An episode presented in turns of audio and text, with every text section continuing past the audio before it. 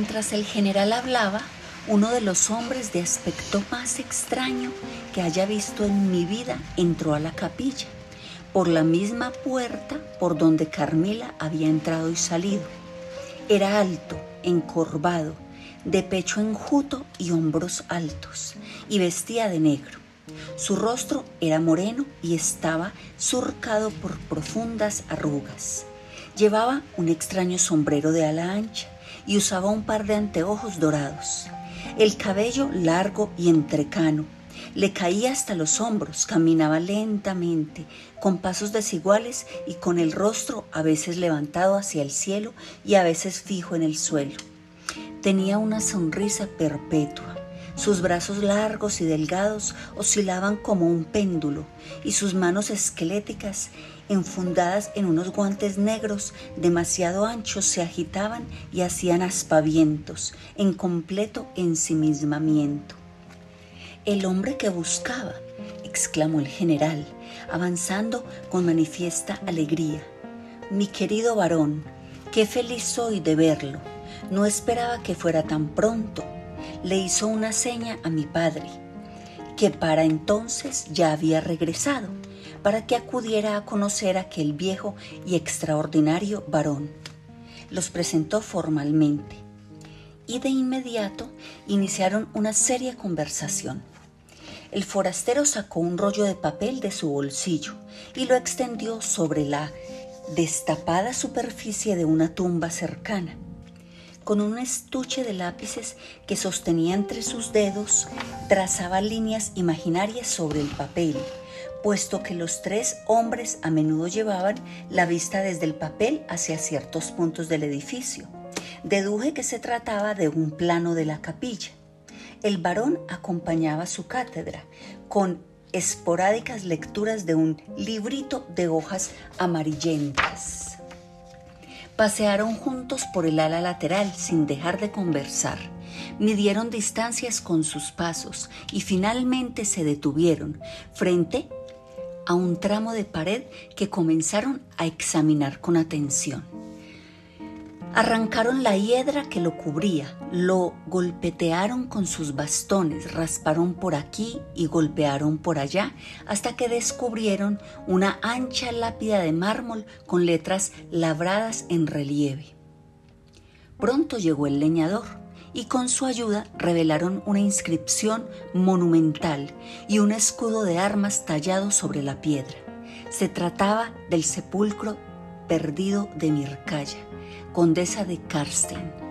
El viejo general, aunque me temo no era afecto a rezar, levantó las manos y los ojos hacia el cielo, en mucho agradecimiento.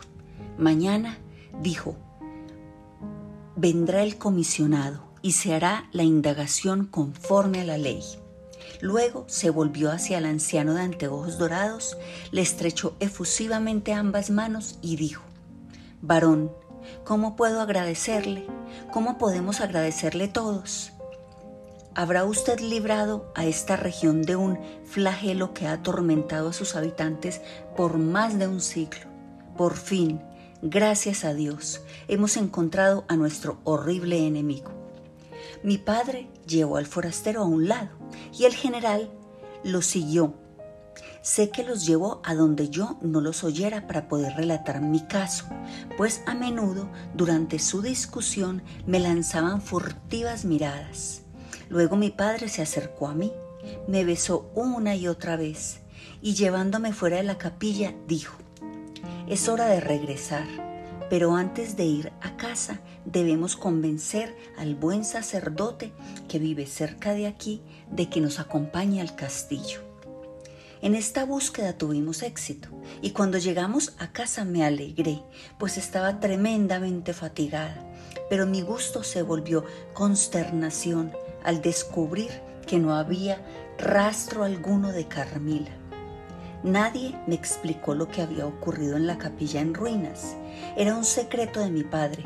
Evidentemente estaba decidido a guardarlo por el momento. La siniestra ausencia de Carmila volvía más horrible el recuerdo de aquella escena. Se hicieron extraños arreglos para esa noche. Madame y dos sirvientes debían velar mi sueño, y el clérigo montaría guardia con mi padre en el vestidor. El sacerdote ofició esa noche ciertos ritos solemnes, cuyo propósito yo no entendía, así como no entendía la razón de tantas extraordinarias preocupaciones.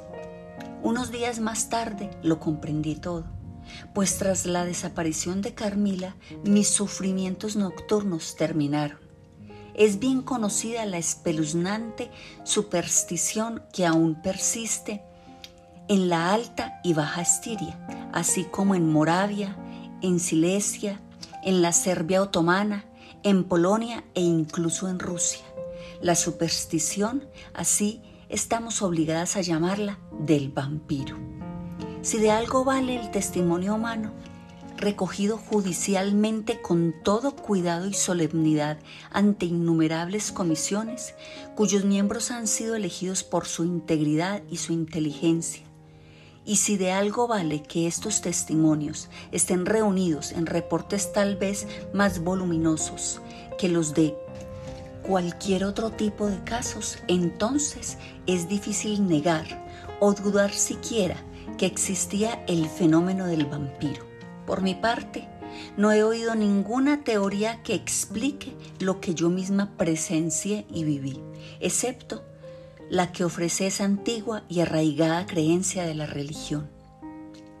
Al día siguiente tuvo lugar un proceso formal en la capilla de Karsten, se abrió la tumba de la condesa Mircaya y en el rostro que quedó a la vista, tanto el general como mi padre reconocieron a su pérfida y hermosa huésped, aunque habían pasado 150 años desde su funeral.